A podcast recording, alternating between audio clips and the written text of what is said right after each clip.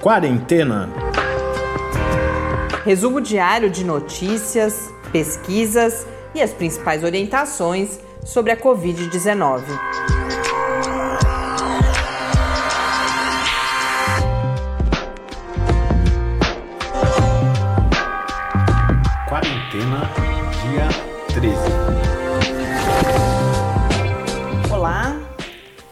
Começamos nosso 13º dia de quarentena. Eu sou Marina Petson. Eu sou Tárcio Fabrício. Aqui em casa hoje o dia foi de faxina, de conversar com a família. É importante a gente manter algum sentido de fim de semana, de descanso, porque a chance da gente perder essas referências quando, principalmente as pessoas que estão ficando mais em casa, é bastante grande e isso é importante para a nossa saúde também, principalmente a saúde mental. Uh, e por isso, aqui no Quarentena, esse é o nosso segundo final de semana com o podcast.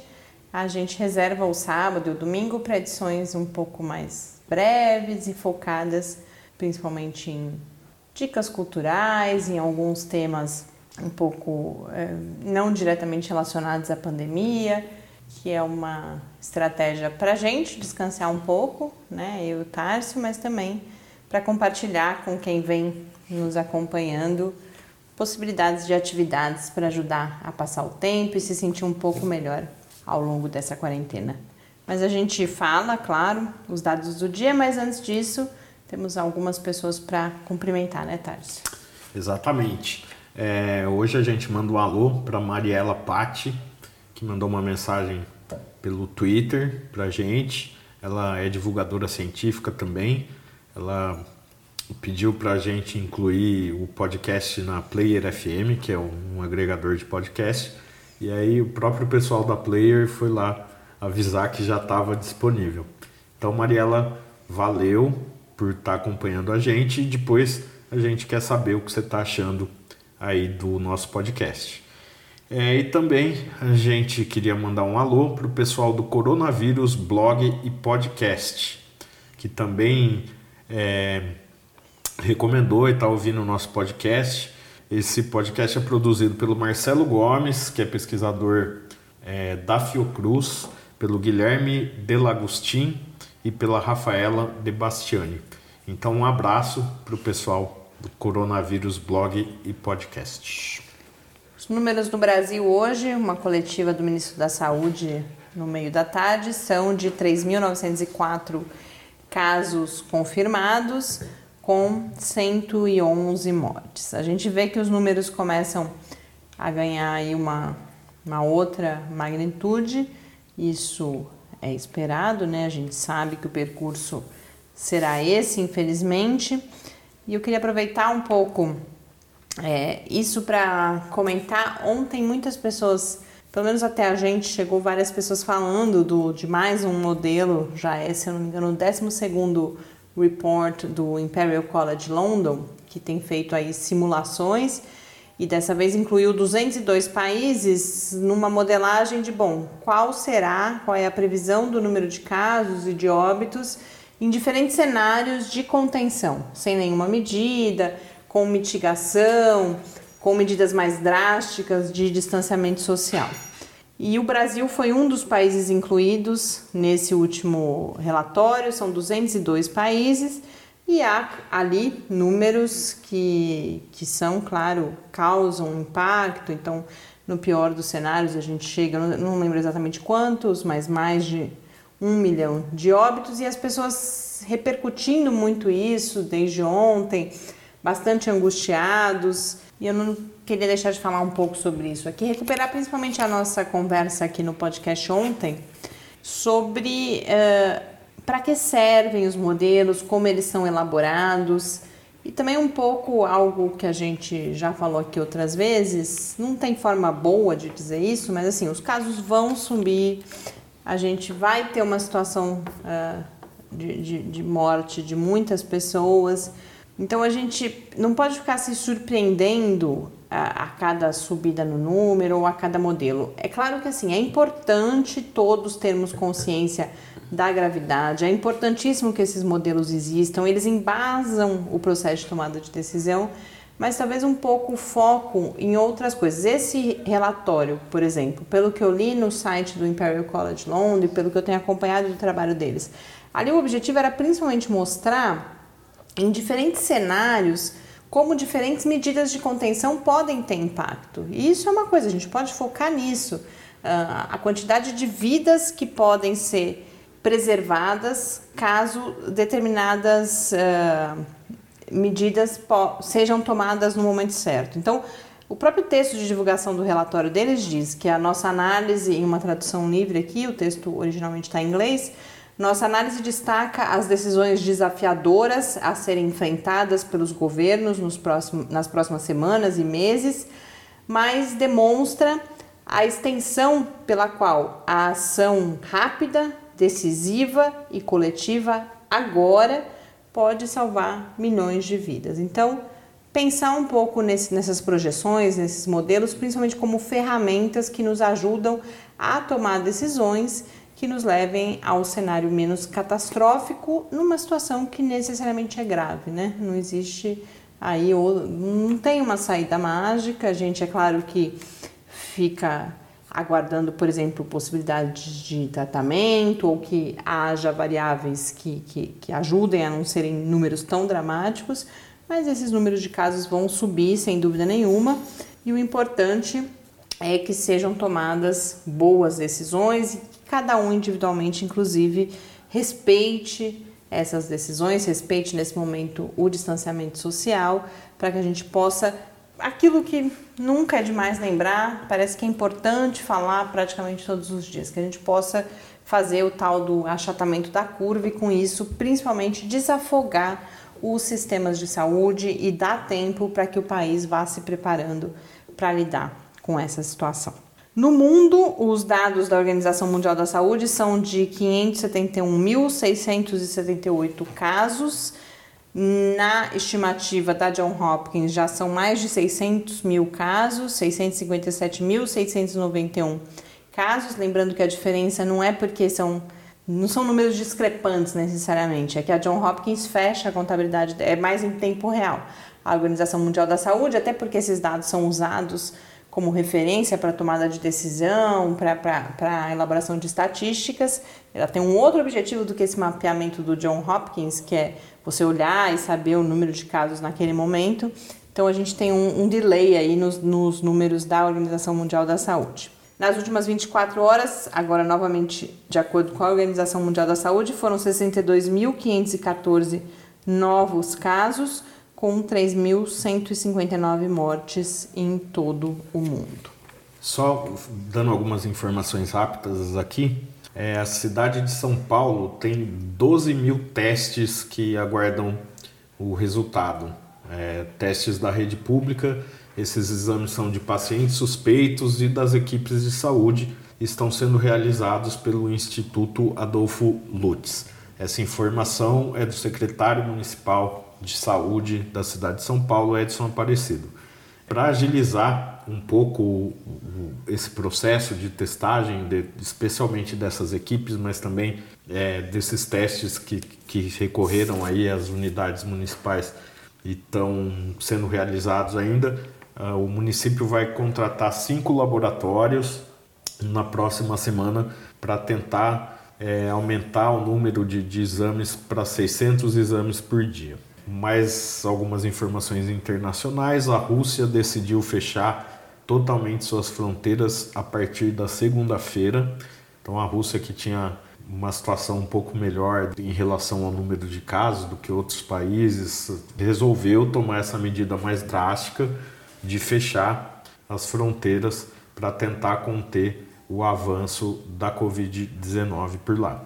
E a cidade de Tóquio registrou hoje 60 novos casos e o Japão já começa a entrar em alerta e repensar aí as estratégias. O Japão estava sendo é, considerado um dos países que estava lidando bem né, com, com o número de casos e agora parece que a coisa vai ter que apertar um pouco. A cidade de Tóquio já vai também é, decretar quarentena e tentar adotar outras medidas para ver se contém esse avanço dos números de casos. Antes da gente passar para as dicas culturais, já um tema que vem surgindo aqui e ali, ainda não vi texto em português, para falar a verdade, ou talvez só um, uh, de uma alternativa de tratamento, que de certa forma também é uma, uma, uma luz no fim do túnel, mas é um tratamento para esse momento emergencial em que alternativas precisam ser tentadas, que é a utilização do plasma sanguíneo daquelas pessoas que foram infectadas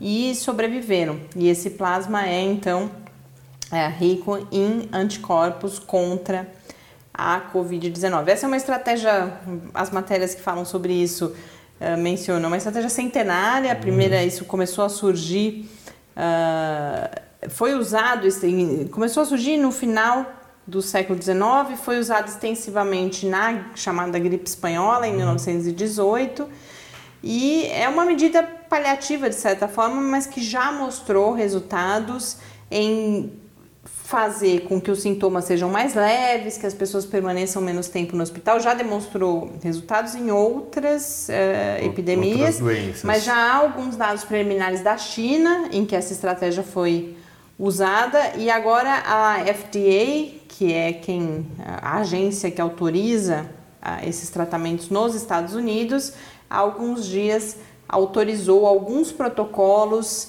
em termos de, de estudos clínicos mesmo, com a utilização do plasma sanguíneo em pacientes em estado grave. Isso vai ser uma decisão caso a caso, geralmente com pessoas em risco de morte, e depois dessa primeira etapa, uma perspectiva, uma hipótese é que o tratamento com plasma possa ser usado também nos profissionais de saúde como estratégia de prevenção de uma, um, da infecção agravada por Covid-19. Então, a gente acompanha, essa foi uma estratégia usada, por exemplo, na epidemia de SARS em 2002, 2003. Não, não, não são resultados espetaculares, não é um tratamento definitivo, mas é uma, uma medida paliativa enquanto esses tratamentos mais eficazes e principalmente a vacina não aparece. Uhum. Aqui também mais uma. Hum, agora já uma dica de conteúdo na internet. O periódico The Lancet lançou no dia 25 de março um texto anunciando uma cooperação internacional que envolve a Organização Mundial da Saúde, a Unicef e outras iniciativas sobre o que eles em inglês é parenting, né? Que a gente não tem a palavra não sexista em português. Aqui é, a gente pode falar paternidade, maternidade durante a epidemia de Covid-19. Eles vão abordar de uma perspectiva mais uh, geral, vão falar inclusive que os números de violência contra crianças crescem em situações de estresse, como a que estamos vivendo, mas que também isso pode ser transformado numa oportunidade de construção de laços mais fortes. A gente acompanha nas redes sociais a dificuldade, numa determinada camada social mais privilegiada, na verdade, as dificuldades de estar com as crianças em casa, mas eles estão abordando também uma outra realidade que é das pessoas em situação de vulnerabilidade. E aí foi elaborado um material que eu acho que vale, eu dei uma olhada, vale para os dois casos, que são recomendações de como enfrentar algumas situações com as crianças. Então, por exemplo, como manter uma rotina saudável, como se manter calmo diante, inclusive, do estresse que é causado pela situação de pandemia que vivemos e, ao mesmo tempo, as crianças em casa com toda a energia para gastar. Como falar com as crianças sobre a situação que estamos vivendo, como lidar com o mau comportamento e é interessante que essas dicas são coisas muito simples, são cartelas tratadas graficamente, elas estão sendo traduzidas em várias línguas. A, pelo que eu vi no site, a perspectiva é que hoje, dia 28, seria publicado o material em português. Então, pode ser um material interessante para os pais, para as mães, mas também para compartilhar com ah, pessoas em outras situações que uh, eventualmente se imagine que possam ser beneficiadas por essas orientações. A gente coloca o link para esse material lá no site do Lab, na parte que a gente reserva para compartilhar as notícias que comentamos aqui no podcast, que é o www.lab, com i no final, barra quarentena news. Aproveita e já fala o nosso e-mail. É o podcast quarentena@gmail.com. Quem quiser conversar com a gente, hoje a gente traz dica que a Flávia mandou pra gente, já falo qual é, mas ainda dá tempo de mandar suas recomendações para amanhã. A gente tá a gente depende muito do que a gente vê na internet. É lógico, por exemplo, eu estou lendo um livro, vai demorar para terminar. Então, se as pessoas puderem compartilhar com a gente sugestões de como que elas estão enfrentando esse momento, uh, dicas de leitura, de séries, de filmes, a gente vai conseguir oferecer um material muito mais rico para quem nos acompanha também. E de certa forma a gente falou desde o começo, né, Tars, que a gente, pra gente é uma forma de estar mais perto das pessoas, fazer o podcast. E se a gente puder contar com esse diálogo, vai ser uma espécie de comunidade que a gente cria compartilhando informações, compartilhando emoções, compartilhando estratégias. Então escrevam pra gente no podcast quarentena gmail.com. Ou também dá para conversar com a gente pelo Twitter. É só encontrar a gente lá no arroba quarentenacast. Passando para as dicas, então, a Folha de São Paulo hoje publicou uma lista interessante, um pouco datada, porque fala datada para a gente falar aqui. A gente sabe que tem gente que vai ouvir o episódio amanhã cedo ou daqui a dois dias. Ela vai falar das atrações online uh, desse sábado, mas eu selecionei alguns exemplos aqui de coisas que vão permanecer nos próximos dias. Então, a plataforma Tidal, que eu não conhecia, me parece que é uma plataforma de streaming de música, está com o projeto At Home with Tidal, que são maratonas aí de concertos online. Hoje, por exemplo, começou a uma hora da tarde, tem 12 horas de duração. Então, para quem ouve aí no sábado, isso ainda está no ar. E hoje a programação é de hip hop. No teatro, a companhia Os Sátiros de São Paulo, que é uma companhia uh, bastante uh, famosa, o seu diretor, o Ivan Cabral, colocou, estreou, ele estava com um espetáculo em turnê, ele até conta essa história num dos vídeos que tem lá na plataforma, no YouTube, que ele estava em, em turnê com um monólogo Todos os Sonhos do Mundo, isso foi interrompido e eles decidiram então todas as sextas, sábados e domingos, às 9 horas da noite, encenar esse monólogo pelo canal no YouTube e no Instagram do Gil Sátiros. O Cirque du Soleil também, que várias pessoas gostam e sonham em assistir, algumas já foram ao espetáculo, também está com uma plataforma de transmissão online eh, de coisas que foram gravadas anteriormente, claro, que é o Cirque Connect. A gente compartilha essa matéria da Folha lá depois também no nosso site, que tem essas e outras dicas. Outro uh, fenômeno que está acontecendo é grandes um, distribuidoras, produtoras antecipando o lançamento dos seus filmes online, porque a gente teve inclusive grandes blockbusters uh, que ficaram pouco tempo em cartaz e tiveram o seu faturamento prejudicado por isso. Então a Warner, por exemplo, já lançou Aves de Rapina, Alequina e sua emancipação fantabulosa nas plataformas Google Play e Apple TV. Tem um filme, um outro filme que estava começando a chamar bastante atenção, que é Você Não Estava Aqui, a história ali de, um, de uma família em tempos de uberização da economia. Também será lançado no dia 1 de abril no Now, no iTunes, no YouTube Premium e na Google Play. E isso é algo que deve acontecer. A gente vai monitorando, falando um pouco aqui desses filmes. Esperamos assistir algum deles também, poder compartilhar com vocês aqui a nossa impressão. Uh, o festival É Tudo Verdade, que é um festival bastante importante no Brasil de documentários. Se estivéssemos na normalidade, começaria por essa época. Ele, em geral, já faz uma versão online e agora decidiu ampliar essa versão online. Então, de 15 títulos que estavam previstos para ser transmitidos por streaming, agora passou-se para 31 títulos, são 64 horas de programação. Já está, já, esses filmes já estão no ar desde o dia 26 de março e a previsão é que continuem sendo lançados até o dia 5 de abril em várias plataformas e a programação está no site do É Tudo Verdade em é tudo verdade sem um acento.com.br. Essa é uma das dicas que a gente deu num um outro produto que o Lab tem realizado, que é o Fique em Casa, uma, uma produção aí de vídeo com as dicas da semana de oportunidades culturais que você pode conferir também no nosso site e nas nossas redes sociais.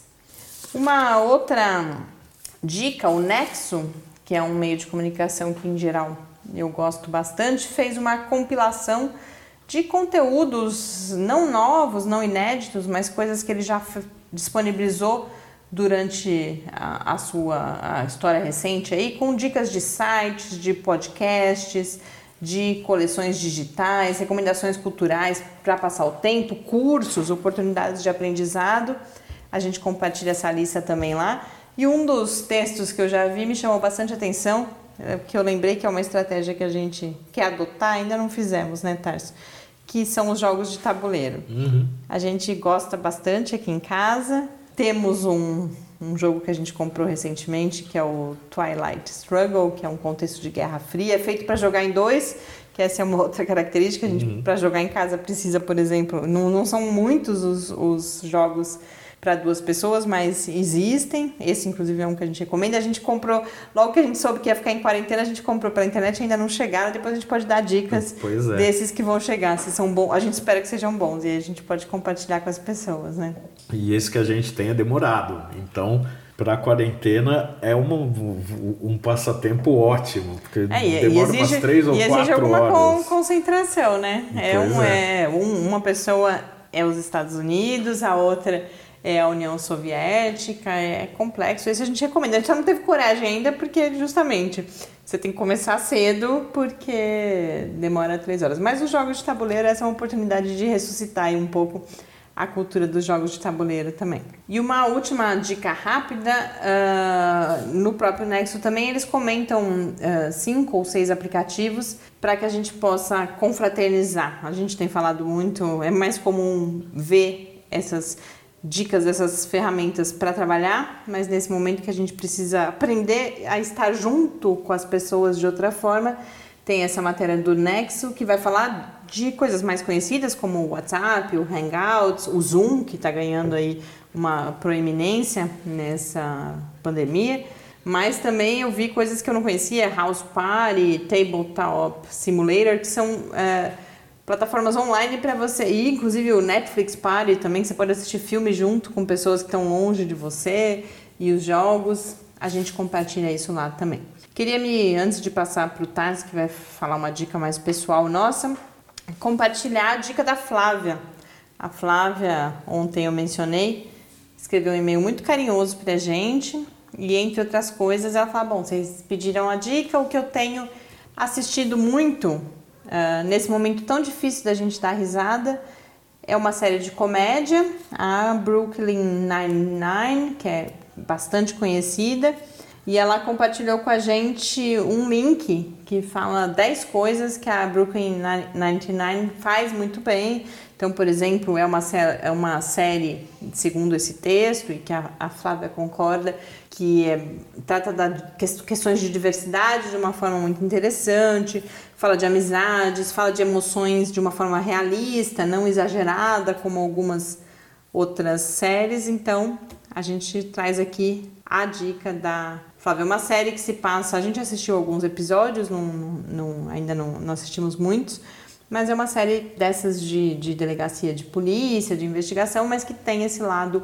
humano e da, das relações entre as pessoas bastante forte. Agora é com você, tá? Isso que eu já não parei de falar até agora. Pois é. Pra variar. A nossa dica também é uma série que tem lá no Netflix, aliás, é uma produção da Netflix dos mesmos produtores de Orange is the New Black. Mas é um pouco diferente, porque é uma comédia também. É uma série chamada. Comédia mais ou menos, né? É, uma comédia dramática.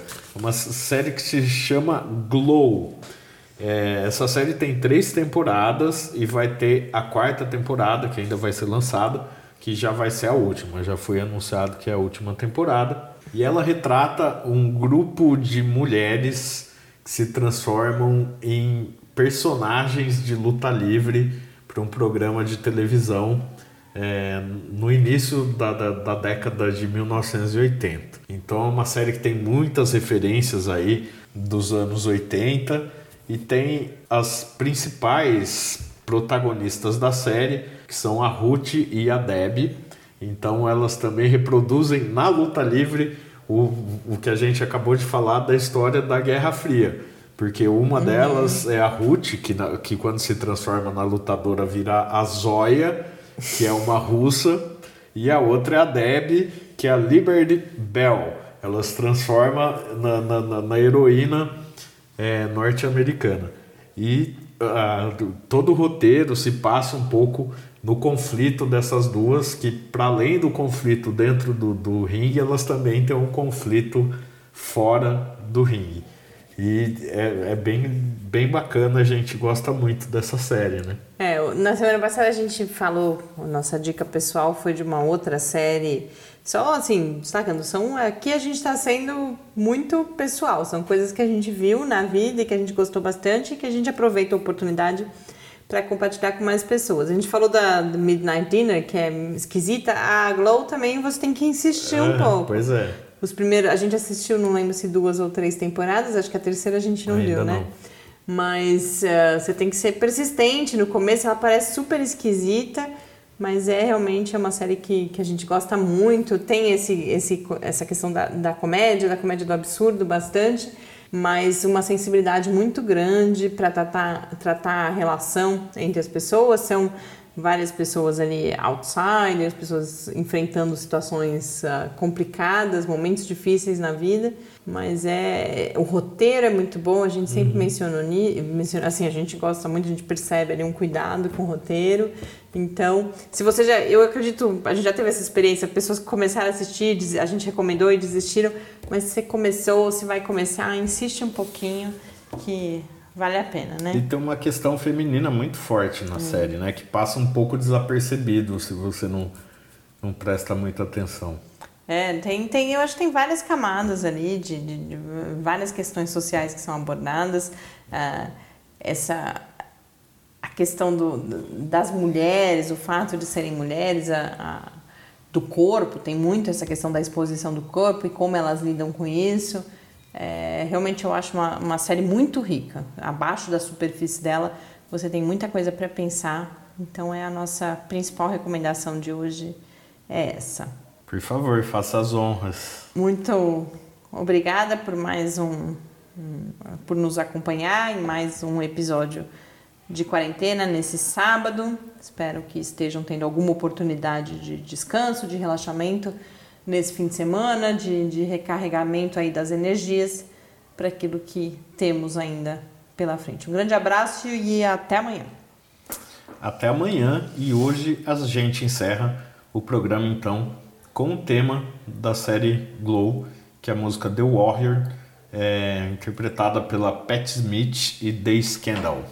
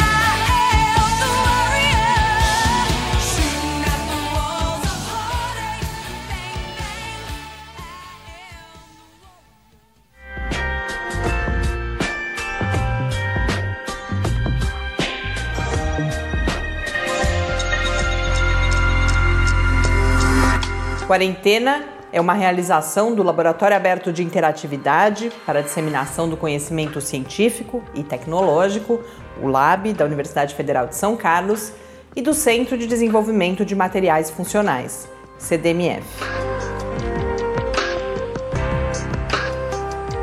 Pauta, produção e apresentação, Mariana Pezzo e Tárcio Fabrício.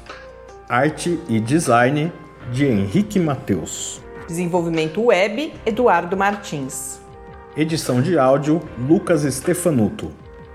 Apoio Fundação de Amparo à Pesquisa do Estado de São Paulo.